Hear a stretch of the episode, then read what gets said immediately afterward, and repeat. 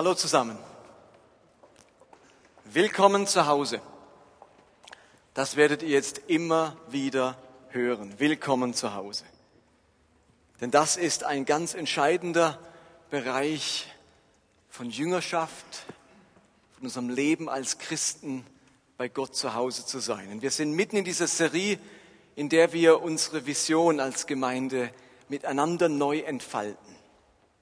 Und ihr seht, wenn du eins weitergehst, Paul, auf der Folie, dieses Atom, das wir gerade entwickeln, äh, das so bildlich darstellt, um was es geht im Reich Gottes, im Bereich Jüngerschaft und bei uns als Gemeinde.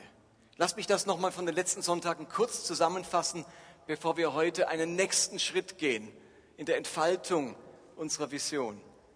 Wir haben gesagt, dass sich christliches Leben, Nachfolge Jesu in zwei Bewegungsrichtungen abspielt. Jesus hat zu seinen Jüngern einerseits gesagt, kommt her zu mir. Und zu allen Menschen hat er das gesagt, die ihm begegnet sind. Kommt her zu mir, alle, die ihr mühselig und beladen seid, ich will euch erquicken. Und das bedeutet eine Richtung an, nah bei Jesus sein, zu ihm kommen, immer wieder Distanz zu ihm überwinden und in die Gegenwart Gottes kommen. Gott will uns nahe bei sich, denn dort passiert etwas, dort spielt sich etwas ab, dort werden Lasten weggenommen und Erquickung findet statt.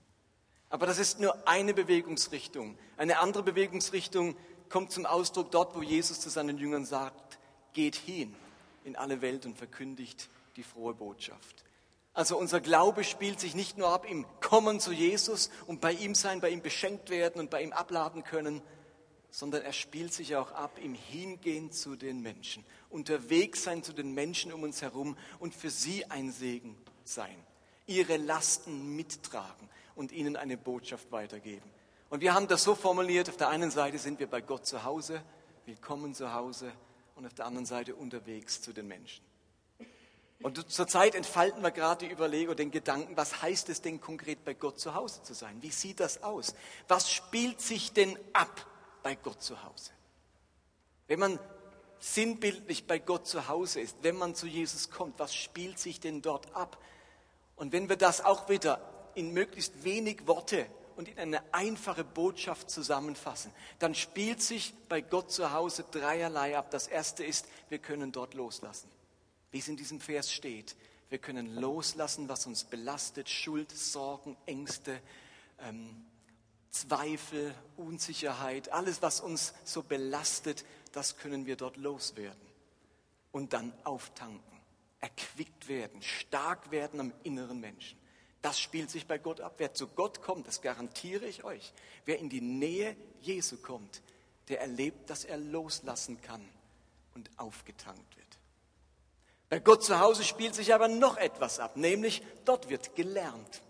Gott will, dass wir immer Lernende bleiben, dass wir ihn besser kennenlernen, dass wir dieses Wesen und den Charakter Jesu kennenlernen, dass wir uns in sein Wort vertiefen und er zu uns reden kann. Dieser Gott hat eine Botschaft für uns, der hat uns was zu sagen. Der will nicht, dass wir uns bekehren und dann laufen wir einfach irgendwie durchs Leben. Der hat was zu sagen zu unserem Leben, zu den Entscheidungen, die wir treffen sollen, zu dem Verhalten, zu dem wir uns entscheiden. Da hat er etwas zu sagen.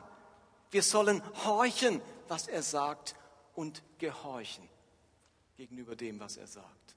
Bei Gott zu Hause passiert Folgendes, wir horchen und gehorchen. Und übrigens, unsere Anbetungszeit, die wir jeden Sonntag haben, die erfüllt vor allem einen Aspekt, nämlich dieses Loslassen.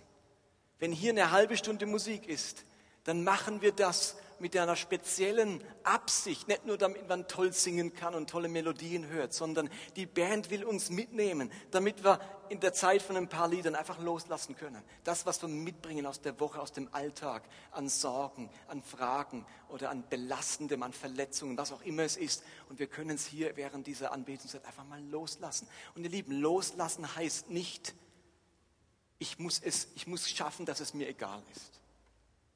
Loslassen bedeutet nicht, dass ich meinen Ängsten, Sorgen und Bedenken gegenüber sage, oh, alles halb so wild, ist doch alles kein Problem. Das ist nicht loslassen. Wenn mein Kind an einer ernsten Krankheit erkrankt ist, dann ist doch die Lösung nicht, dass ich mit einem Psychotrick mir dann sage, oh, halb so wild, oh, ist doch nicht so schlimm. Was ist, wenn es wirklich schlimm ist? Loslassen bedeutet nicht mit einem Psychotrick sich sagen, alles halb so wild. Loslassen bedeutet, dass ich das, was mich belastet, in kompetentere Hände Lass es los in die Hände Gottes, der kompetenter ist, der genau weiß, was geschehen muss, der mehr Kraft hat und mehr Weisheit als ich, mehr Schnauf, mehr Geduld und mehr Durchhaltevermögen. Loslassen heißt in die Hände, in die guten Hände Gottes legen und nicht, ach, ich lasse es los, weil ist alles nicht so wichtig. Da machen wir uns was vor. Und genau das soll passieren auch im, im Lobpreis. Wir legen es in die guten Hände Gottes und lassen es dort.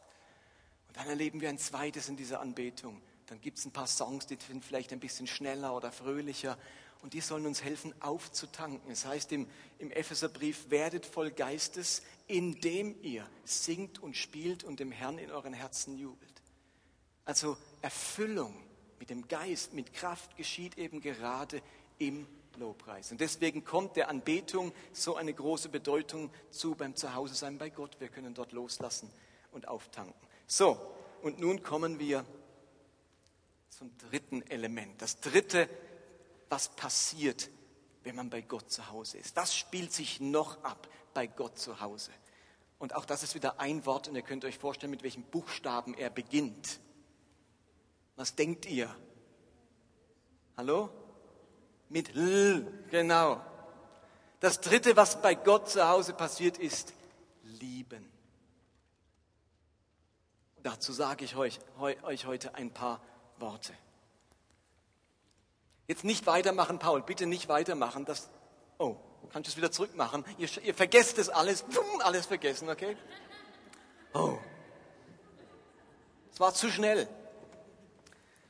Jetzt fällt das flach, dass ich euch auf die Folter spanne. Also ich würde gerne, ich glaube, ich sage es so, ich glaube, dass man das Christentum in einem Satz zusammenfassen kann. Christentum, dieser ganze Glaube lässt sich in einem Satz zusammenfassen. Und ich glaube, dass das kann keine andere Religion. Kein anderer Glaube ist in der Lage, ihr könnt gerne mit einem Moslem oder mit einem, und ich sage es in allem Respekt, oder mit einem Juden reden oder mit einem Hindu, kann man eure Religion in einem Satz sagen. Geht nicht. Und im Christentum geht es. Weil dieser Glaube so einfach ist, dass man sogar werden muss wie ein Kind, um daran Anteil zu haben. Diesen christlichen Glauben, da muss man nicht gebildet sein, man muss nicht Theologie studiert haben oder sonst etwas. Man darf werden wie ein Kind. Selbst ein Kind kann verstehen, um was es im Christentum geht. Und diesen einen Satz, und das habt ihr ja schon gesehen, aber dieser eine Satz ist sogar noch ein kurzer Satz. Er ist ein Satz mit vier Worten. Das ist ja nochmal eine Kunst, in vier Worten ihn zu sagen. Aber es gibt einen Satz, der bringt das Christentum auf den Punkt. Und dieser Satz lautet eben, Gottes Wesen ist Liebe. Gottes Wesen ist Liebe. Das ist das Christentum in einem Satz.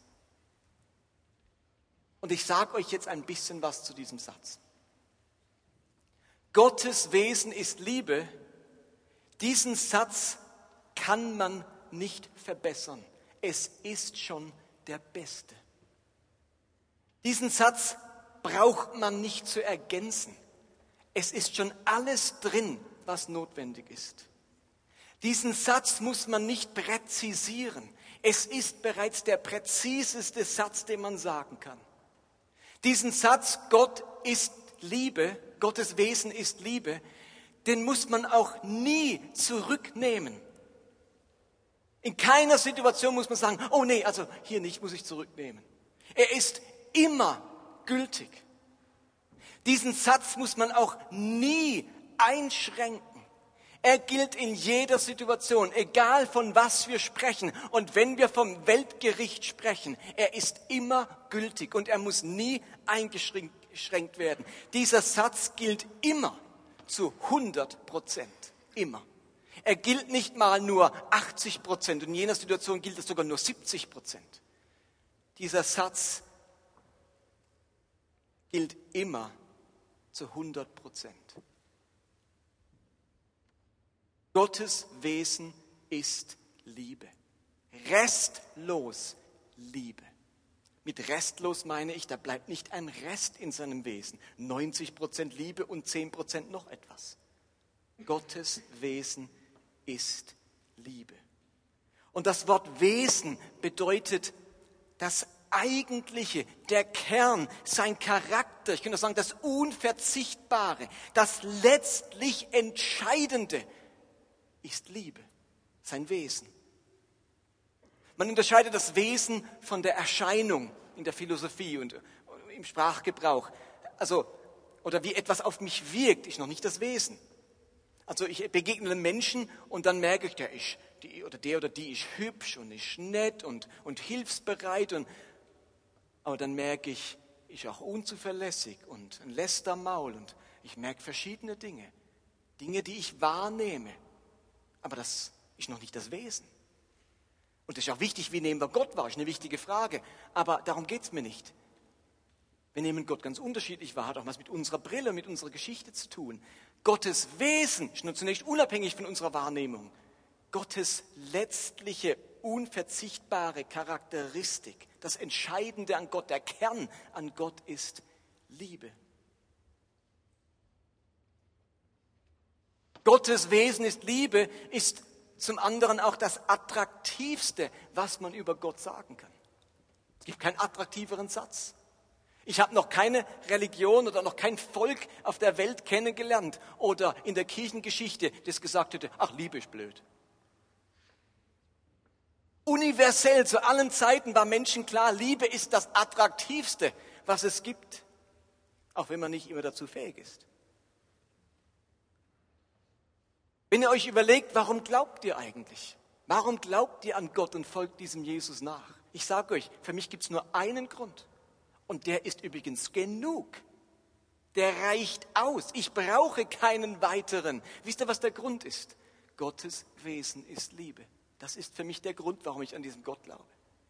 Und das reicht mir vollkommen aus. Dieser Grund ist Grund genug. Ihr Lieben, wir sind ja auch eine missionarische, ein missionarisches Völkchen. Die Christen sollen missionarisch sein. Wir haben einen Missionsauftrag, auch wenn Mission natürlich äh, ein belastetes Wort ist, wenn man Indianermissionen, was weiß ich, Konquistadoren denkt. Aber wir haben einen Auftrag, hinauszugehen. Und wisst ihr, warum wir missionieren? Wir missionieren nicht, weil eine Hölle droht oder weil wir die Menschen warnen vor einer Hölle, weil wir eine negative Botschaft haben, mit der wir sie bedrohen und dann bekehren sie sich. Wisst ihr, warum wir missionieren? Wir sind, wir sind gesandt mit einer guten Botschaft und ich sage euch, was der Kern dieser guten Botschaft ist. Gottes Wesen ist Liebe.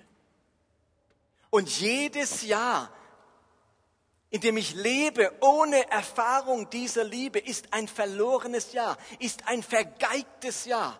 Jedes Jahr, wo mich nicht von der Liebe Gottes beeinflusst werde, ist ein vergeigtes Jahr meines Lebens. Und aus dem Grund missionieren wir, weil wir nicht wollen, dass Menschen noch ein Jahr und noch ein Jahr ihres Lebens vergeuden, wo sie nicht beeinflusst werden von der Liebe Gottes. Und jetzt sagt ihr euch vielleicht, ist das wirklich ein christlicher Satz? Da kommt ja Jesus gar nicht vor. Könnten es nicht, könnten nicht alle sagen? Gottes Wesen ist Liebe. Eben, wie ich am Anfang schon erwähnt habe, ich glaube, keine andere Religion kann das als Zentrum ihres Glaubens sagen. Und wisst ihr, warum ich den Satz so sagen kann? Und ihr merkt ja, warum ich so begeistert bin von dem Satz. Wisst ihr, wen wir dem Satz verdanken? Diesen Satz verdanken wir einzig und allein einer Person, nämlich Jesus Christus.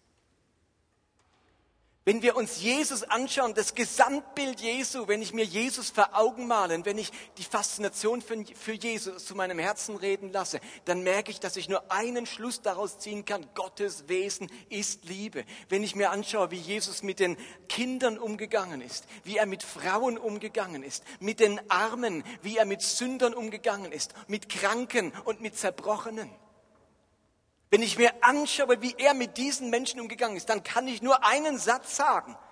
Gottes Wesen ist Liebe. Der Satz steht auch zweimal der, im Neuen Testament. Aber deswegen komme ich nicht drauf, dass dieser Satz das Zentrum ist. Denn zwei Verse im ganzen Neuen Testament ist statistisch wenig. Versteht ihr, was ich meine? Statistisch ist das, statistisch ist das wenig, zweimal. Dieser Satz müsste nicht mal in der Bibel stehen, damit ich ihn sage. Denn die ganze, das ganze Zeugnis der Bibel, Jesus ist der Grund, dass ich diesen Satz sage, so wie er gelebt hat und mir offenbart wird in der Bibel. Ich muss den Satz nicht extra aufgeschrieben haben. Natürlich ist es schön, dass er mehrmals oder zweimal im Neuen Testament steht. Ich habe eine äh, Vorlesung von einem Theologieprofessor gehört, der über die Liebe Gottes gesprochen hat. Und er erzählte von einem Gespräch, das er mit einem befreundeten jüdischen Rabbi hatte. Und der Rabbi hat ihn gefragt, ob es im Neuen Testament, im Christentum, auch einen Satz gibt, der so schön ist und so wunderbar wie Psalm 103, Vers 8. Dort steht nämlich, barmherzig und gnädig ist der Herr, geduldig und von großer Güte. Dann sagte der Theologieprofessor, nee, er glaubt, es gibt im Neuen Testament keinen Satz, der besser wäre oder der toller wäre. Das ist wirklich ein toller Satz. Aber im Christentum ist dieser Satz Fleisch geworden. Im Christentum hat dieser Satz Füße bekommen. Im Christentum kann man diesen Satz beobachten, wie er im Alltag gelebt wird. Wie ein Mann, ein Rabbi aus Nazareth vor 2000 Jahren genau diesen wunderschönen Vers aus dem Alten Testament gelebt hat. Das ist für Christen nicht nur ein Satz auf dem Papier. Es ist ein Satz, der Realität geworden ist. Jesus ist die fleischgewordene Liebe Gottes. Jetzt rede ich schon 20, 15 Minuten über die Liebe Gottes. Und einige werden jetzt denken, ist Gott nur Liebe? Ist Gott immer lieb? Die haben, Gott ist doch auch gerecht und heilig. Die haben jetzt schon eine Art Entzugserscheinungen, weil ich jetzt schon 15 Minuten nur über die Liebe Gottes rede und nicht auch über seine Gerechtigkeit und Heiligkeit und über den Zorn Gottes und das Gericht Gottes. Ich glaube, dass für viele, für Millionen von Christen Gott zwei Wesen hat. Und sie würden sagen, ja, Gott ist Liebe, aber Gott ist auch gerecht. Und man muss sozusagen diese Gerechtigkeit Gottes immer gleich der Liebe hinterher schieben, damit es mit der Liebe nicht ausufert. Liebe hat ganz schnell so was Unordentliches und Chaotisches. Da braucht es ein ordentliches Schuss Gerechtigkeit, damit die Liebe nicht irgendwo landet. Man braucht sozusagen für die unordentliche Liebe die Gerechtigkeit als Kontrollinstanz, damit wir korrekt lieben. Versteht ihr, was ich meine? Also Gott ist Liebe, aber er ist eben auch das und das, als hätte er mehrere Wesen. So als wäre Gott schizophren, zwiegespalten, so Zuckerbrot und Peitsche. Für ganz viele Christen ist Gott Zuckerbrot und Peitsche. Der liebevolle Gott, aber dann drückt er ab und zu Standby bei seiner Liebe und dann wird mal gestraft. Kann nicht immer liebevoll sein, muss auch mal gerecht sein. Und dann hat Gott mehrere Wesen eine gespaltene Persönlichkeit. Jemand, den man eigentlich nicht wirklich ernst nehmen kann. Bei uns kommt so jemand in die Klapsmühle. Ihr Lieben, Gott hat nur ein Wesen, aber er hat viele Eigenschaften. Aber Gott hat nur ein Wesen und das ist die Liebe. Er hat viele Eigenschaften. Gott ist gnädig, geduldig, barmherzig, gerecht, heilig, zornig. Aber jede dieser Eigenschaften ist Ausdruck seiner Liebe. Wenn Gott zornig ist, ist er genauso lieb, wie wenn er barmherzig ist. Geht es in eure Köpfe? Sein Wesen ist Liebe. Alles, was Gott tut, kommt aus diesem Wesen heraus. Auch Gerechtigkeit ist, Gerechtigkeit ist eine Gestalt seiner Liebe. Heiligkeit ist Ausdruck seiner Liebe. Gott muss sich nicht immer dauernd entscheiden zwischen Liebe und Heiligkeit. Dass er sagt, jetzt war ich aber ein paar Jahrhunderte liebten im Volk Israel, jetzt muss ich ja mal wieder streng sein. Jetzt muss ich ihnen mal wieder meine Heiligkeit um die Ohren schlagen. Mir nicht nur lieb. Gott muss sich nicht dauernd dazwischen entscheiden. Gott muss nicht überlegen, okay, orientiere ich mich jetzt an meiner Gerechtigkeit oder an meiner Liebe? Gott muss nicht seine, bei seiner Liebe auf Pause oder auf Standby drücken und dann sagen, so, jetzt Pause, Liebe, Pause, jetzt wird gerichtet. Jetzt wird gerichtet. Jetzt ist Pause mit Liebe. Jetzt geht es um Gerechtigkeit. Hallo? Äh, ich weiß, es ist hochkomplex, was ich da und trotzdem ganz einfach, was ich da sage, aber kommt ein bisschen nach, dass es in unseren Köpfen ganz oft so läuft. Gottes Liebe wird auf Pause gedrückt und jetzt kann er was anderes sein. Jetzt muss er halt richten, jetzt muss er halt ein paar Milliarden in die Hölle schicken. Und jetzt ist er wieder liebevoll. Und dann, oh, halt, stopp, Pause, jetzt muss ich mal zornig sein. Als würde Gott immer so zwischen hin und her wechseln, zwischen seinem Zorn und seiner Liebe. Und aber miteinander geht es nicht. Das ist so unglaublich menschlich gedacht. Gott hat viele Eigenschaften, aber es ist immer Ausdruck seiner Liebe. Er kann nicht anders als liebevoll sein.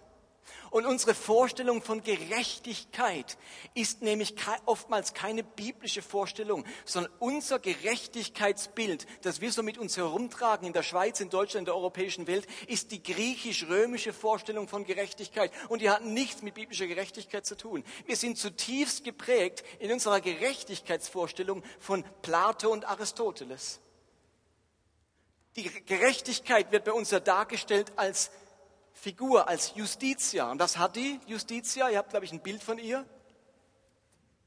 Augenbinde und Waage. Okay, kennt ihr das? Aristoteles nannte Gerechtigkeit zu umquique. Jedem das Seine. Jeder bekommt das, was er verdient. Jeder das, was ihm, was für ihn zugemessen wird. Deswegen die Waage. Es wird ganz objektiv gewogen und dann kriegt jeder das, was er verdient. Su um quique. Jeder das, was ihm gehört. Ein Missbrauch mit dem Satz wurde übrigens getrieben. Wer weiß, wo der ganz missbräuchlich angeschrieben wurde? Stand irgendwo über einem Eingang in den 30er Jahren des letzten Jahrhunderts. KZ Buchenwald hat Hitler anschreiben lassen, jedem das Seine, so umquickwe. Und damit meinte er, die Juden kriegen das, was sie verdienen. War natürlich ein Riesenmissbrauch dieses Satzes. Aber wir haben den Eindruck, unser Gerechtigkeitsempfinden, prüft doch mal bei euch nach, wie sich bei, für euch Gerechtigkeit anfühlt, wann etwas gerecht ist. Wenn, jeder, wenn jemand das bekommt, was er verdient, dann fühlen wir, ist es gerecht. Das ist gerecht. Was anderes wäre nicht gerecht. Und dann muss man eben eine Augenbinde tragen, möglichst jeder ist gleich vor dem Gesetz, Neutralität, jeder ist gleich vor dem Gesetz jeder kriegt, was er verdient. Unsere Vorstellung von Gerechtigkeit hat nichts mit dem biblischen Begriff Zedakah zu tun, Gottes Gerechtigkeit. Das ist nicht Aristoteles seine Gerechtigkeit. Gott ist eben gerade nicht unparteiisch und blind den Menschen gegenüber. Er schenkt ja gerade den Armen, den Trauernden, den Leidenden besondere Aufmerksamkeit. Gott in seiner Gerechtigkeit gibt eben nicht jedem, was er verdient, sondern er gleicht aus. Er setzt sich für den Schwachen ein und übergeht den Reichen. Gott ist gerade nicht blind. Gott ist nicht neutral. Gott ist parteiisch. Und wir lesen den Satz in der Bibel, bei Gott ist kein Ansehen der Person. wisst ihr, wie wir den Satz interpretieren? Zoom quicke. Der neutrale, blinde Richter, jeder kriegt, was er verdient. Ist unsere Vorstellung, wisst ihr, was das wirklich heißt? Bei Gott ist kein Ansehen Person, der Person. Heißt eben gerade nicht, Gott ist neutral. Bei Gott sind alle gleich. Heißt eben gerade nicht, sondern im Kontext dieser Stellen heißt es immer, Gott lässt sich nicht beeindrucken von den Mächtigen und den Reichen und den Vorlauten. Du musst nicht denken, weil du hier in der Welt was Besonderes bist, weil du hier angesehen bist, bist du auch bei Gott angesehen. Dein Ansehen ist eben gerade bei Gott nichts wert. Ansehen der Person heißt das Besondere an dir, wo du denkst, du bist etwas Besonderes und in der Welt etwas Besonderes bist. Bei Gott geht es eben nicht nach diesem Ansehen, sondern nach einem anderen Ansehen. Er ist mit den Leidenden, er ist auf der Seite der Schwachen und der Armen, er ist ihr Anwalt. Bei Gott gibt es eben gerade nicht diese neutrale, blinde Gerechtigkeit. Er ist auf der Seite derer, die Gottes Hilfe brauchen. Und wenn wir an einen Richter denken, dann denken wir immer an den unparteiischen Richter im Gericht. Der muss immer unparteiisch sein. Da darf für niemand Partei ergreifen. Das ist was ganz Modernes, dass es die Dreiteilung gibt, Richter, Staatsanwalt und äh, Verteidiger. Gab es früher nicht im Altertum. Da war das eine Person. Ist was ganz Neues. Wir gehen von unserem Gerechtigkeitsvorstellung aus. Gott ist gerade auf der Seite derer, die Hilfe brauchen. Er ist Richter in dem Sinne, dass er für Menschen Dinge wieder richtet. Kennt ihr das im Wort? Richten, heißt auch etwas wieder richten. Wenn die Schublade nicht richtig rein will oder was krumm ist, dann richte ich es wieder. Mache es wieder gerade in Ordnung. Wenn Gott Richter ist, bringt er für Menschen Dinge wieder in Ordnung und nicht blind gerichtet, gerichtet, wird gewogen. Dein Schicksal ist mir egal, dein Hintergrund ist mir egal. Ich werde objektiv gewogen, ich bin der Richter. Er ist auch Anwalt als Richter. Und Jesus erzählt andauernd solche Gleichnisse, die von dieser Art Gerechtigkeit sprechen. Und wir denken, ist das unfair? Erinnert euch an den armen Lazarus und den Reichen? Der wird gerade ganz unterschiedlich beurteilt. Oder die Arbeiter im Weinberg. Da kommen ein paar und schaffen nur noch eine halbe Stunde, werden genauso bezahlt wie die, die den ganzen Tag gearbeitet haben. Jeder, der das Gleichnis liest, denkt, das ist nicht so quick wie jeder, was er verdient. Das ist nicht.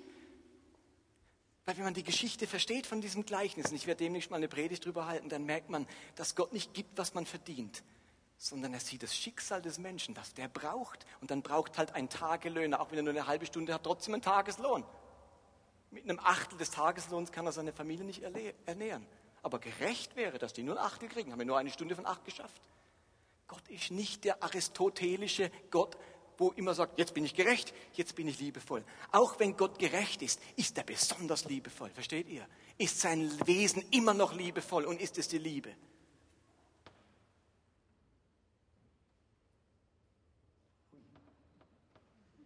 bin ich ein wenig in Fahrt gekommen. Aber Gottes Liebe, deswegen ist er noch kein Softie. Dass Gott Liebe ist, heißt nicht ein Softie. Ach, der alte Mann, dem ist alles egal. Ich immer so ein herziger, ein herziger Gott. Kannst machen, was du willst. Ich immer, ach ja, das ist nett, weil wir das nicht richtig checken würde. Gottes Liebe heißt, der ist ein Softie.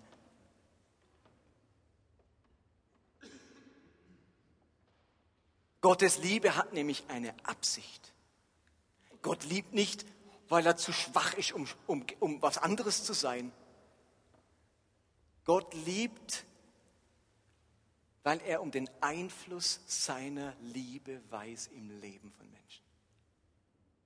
Ihr Lieben, wenn wir bei Gott zu Hause sind, kommen wir unter den Einfluss dieser Liebe. Ich sage euch, es macht einen Unterschied, ob man 40 Jahre unter dem Einfluss der Liebe Gottes lebt oder nicht. Das macht was mit uns. Das heilt was in uns. Das stellt etwas wieder her in uns. Das richtet etwas auf in uns. Das gibt uns Bedeutung und macht uns unendlich kostbar, wenn man Jahre unter der Liebe, dem Einfluss der Liebe Gottes lebt. Deswegen missionieren wir, weil wir wollen, dass die Menschen unter diesen Einfluss kommen. Aber dann macht sie noch etwas, die Liebe. Wisst ihr, was die mit uns machen will? Sie will uns liebesfähiger machen. Und wisst ihr was? Das tut manchmal ziemlich weh man begreift, was für ein Arschloch man war. Dem oder jenem gegenüber oder den Kindern oder dem Ehepartner gegenüber oder den Arbeitskollegen. Und dann merkt man das und merkt, ups, Gottes Liebe hat einen Zweck, uns liebevoller machen, uns rücksichtsvoller machen, uns barmherziger machen. Und insofern ist Gottes Liebe gleichzeitig Geschenk und Auftrag. Und dann kann es auch ganz schön wehtun. Jesus drückt das so aus. In Johannes 13 sagt er, heute gebe ich euch ein neues Gebot. Liebt einander. So wie ich euch geliebt habe, sollt ihr euch auch untereinander lieben. Und jetzt an eurer Liebe zueinander wird jeder erkennen, dass ihr meine Jünger seid. Unter dem Einfluss dieser Liebe zu sein und dann so zu leben, liebesfähig zu leben, das kennzeichnet eben Nachfolger Jesu. Das, daran kann man sie erkennen. Und ein paar Kapitel später sagt er, Johannes 15, dies ist mein Gebot. Ihr sollt einander so lieben, wie ich euch geliebt habe. Niemand liebt mehr als einer, der sein Leben für seine Freunde opfert. Liebe hat eine Absicht, uns liebesfähiger machen. Und damit komme ich zum dritten Punkt. Lieben heißt, wenn ich es ganz konkret formuliere, dienen. Christen standen in der Gefahr, vor allem im, Galaterbrief, ihre neu entdeckte Freiheit. Das Gesetz gilt uns nicht mehr. Die 613 Gebote der Torah sind für uns nicht mehr gültig. Wir Heiden ähm, halten uns nicht mehr an, das alttestamentliche, an die alttestamentlichen Gebote. Hat erzeugt den Eindruck von, hey, Jetzt geht es um mich, Individualismus, die, die Gebote gelten nicht mehr, jetzt kann ich mich verwirklichen. Keine Schranken, keine Grenzen. Jetzt geht's los. Ich komme, hallo, Achtung, hier bin ich. Und Paulus sagt, halt, halt, halt, halt. Ihr habt etwas falsch verstanden. Ihr habt etwas falsch verstanden. Und sagt dann im Galaterbrief Kapitel 5, Vers 13, durch Christus wurde euch die Freiheit geschenkt, liebe Brüder und Schwestern. Das bedeutet aber nicht, dass ihr jetzt tun und lassen könnt, was ihr wollt, sondern was? Und jetzt bringt er wieder mal, wenigstens 20 Gebote kommen jetzt. Jetzt bringe ich mal mit 20 Gebote. 20 habt ihr dann wenigstens. Dann geht's nicht mehr so, zack, zack, jetzt komme ich. Ich stelle euch mal ein paar Dinge in den Weg. 20 Gebote. Macht er nicht. Kann ja 613, aber 20. Oder wenigstens die 10 Gebote. Uh -uh. Denn Christus hat ja auch alle Gebote in eines zusammengefasst. Und das sagt Paulus hier auch. Sondern, dürfen nicht jeder machen, was er will, sondern dient viel mehr einander in Liebe. Denn wer dieses eine Gebot befolgt, liebe deinen Mitmenschen wie dich selbst, der hat das ganze Gesetz erfüllt. Wenn ihr aber euch wie die Wölfe, wenn ihr aber wie die Wölfe übereinander herfallt, dann passt nur auf, dass ihr euch dabei nicht gegenseitig fresst. Gottes Liebe will uns liebesfähiger machen. Und das sieht ganz konkret in einer Gemeinschaft so aus, wir dienen einander in Liebe. Leute, konkreter geht es nicht mehr. Geliebt wird jetzt nicht platonisch, im Kämmerlein, im Gebet. Wir lieben, indem wir einander dienen. In dieser Gemeinschaft hier lieben heißt, wir dienen einander. Wenn ich im Kaffeeteam bin, dann diene ich den anderen mit dem Essen in Liebe. Wenn ich in der Band spiele, dann mache ich Musik für diese Gemeinde und diene ihnen damit in Liebe. Und wenn ich hier in der Kirche vorher aufbaue oder abbaue, dann mache ich das für die anderen in Liebe. Und wenn ich im Hauskreis für jemanden bete, der in Not ist, dann diene ich ihn damit in Liebe damit komme ich zu meinem letzten Gedanken, einen, den ihr jetzt mitnehmen könnt in den Alltag. Bei Gott zu Hause wird geliebt. Da erfahre ich, komme ich unter den Einfluss dieser unglaublich einzigartigen Liebe.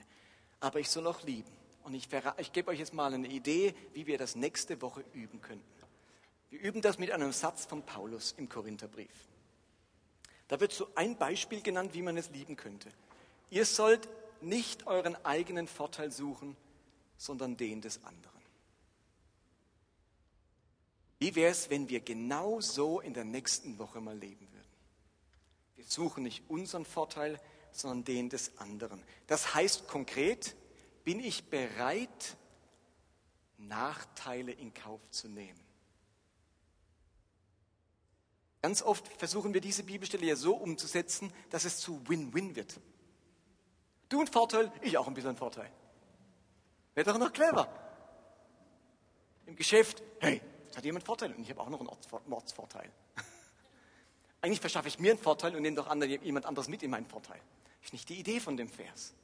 Sondern ich suche tatsächlich den Vorteil einer anderen Person. Ich gucke, dass sie einen Vorteil hat zu meinem Nachteil.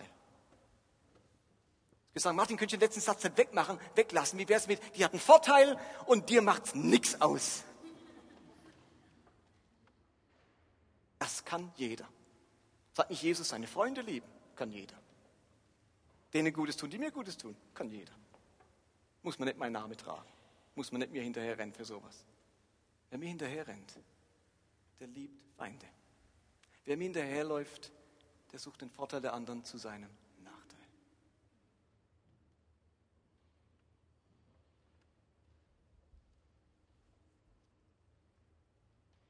Ihr Lieben, wenn wir das tun, ergibt sich Hilfsbereitschaft von ganz alleine. Dann bin ich bereit zu verzeihen, selbst wenn der andere sich nicht entschuldigt. Dann bin ich in der Lage, meine Bedürfnisse hinten anzustellen, um den anderen zum Zug kommen zu lassen. Dann bin ich bereit zuzuhören und muss nicht immer selber schwätzen. Dann übernehme ich die Aufgabe, damit der andere früher nach Hause kommt. dann warte ich lieber länger, damit es beim anderen schneller geht. Dann zahle ich lieber, damit der andere etwas spart. Dann raffe ich mich auf, damit der andere liegen bleiben kann. Und bei euch laufen jetzt schon die Mühlen. Oh, bei mir im Geschäft, hu, hu, hu, hätte ich es nur nicht gepredigt, wäre nur heute heimgeblieben. Ihr wisst ganz genau, was ihr machen könntet zu eurem Nachteil, damit der andere einen Vorteil hat. Aber wisst ihr was? Dazu müssen alle mitmachen. Wenn da nicht alle mitmachen, dann haben bald ein paar Vorteilssucher einen Burnout. Weil dann raffen sich nur fünf auf und 50 bleiben sitzen. Dann wird es zur Überforderung für wenige, die aller anderer Bimbos werden und werden ausgenutzt. Wir müssen irgendwie alle mitmachen, denn dann habe auch ich mal einen Vorteil, versteht ihr? Also, nehmt doch diesen Gedanken mit. Unsere Mission diese Woche ist, den Vorteil des anderen suchen zu meinem Nachteil. Und ihr könnt schon anfangen, wenn er nachher rausgeht. Und wisst ihr was? Wenn ich dann einen Nachteil erlebe, was mache ich dann? Dann ärgere ich mich nicht darüber. Dann ärgere ich mich nicht darüber, sondern sage mir, yeah, das war gerade Training in Jüngerschaft. Okay? Du kannst eins weitermachen, Paul, wir sind am Ende. Haha. Jetzt seht ihr, das dritte Wort ist da. Loslassen, lernen, lieben. Und ab nächsten Sonntag wechseln wir in, das, in den gelben Bereich und überlegen uns, was es heißt, unterwegs zu sein zu den Menschen. Lasst uns aufstehen, die Band kann gerne nachkommen.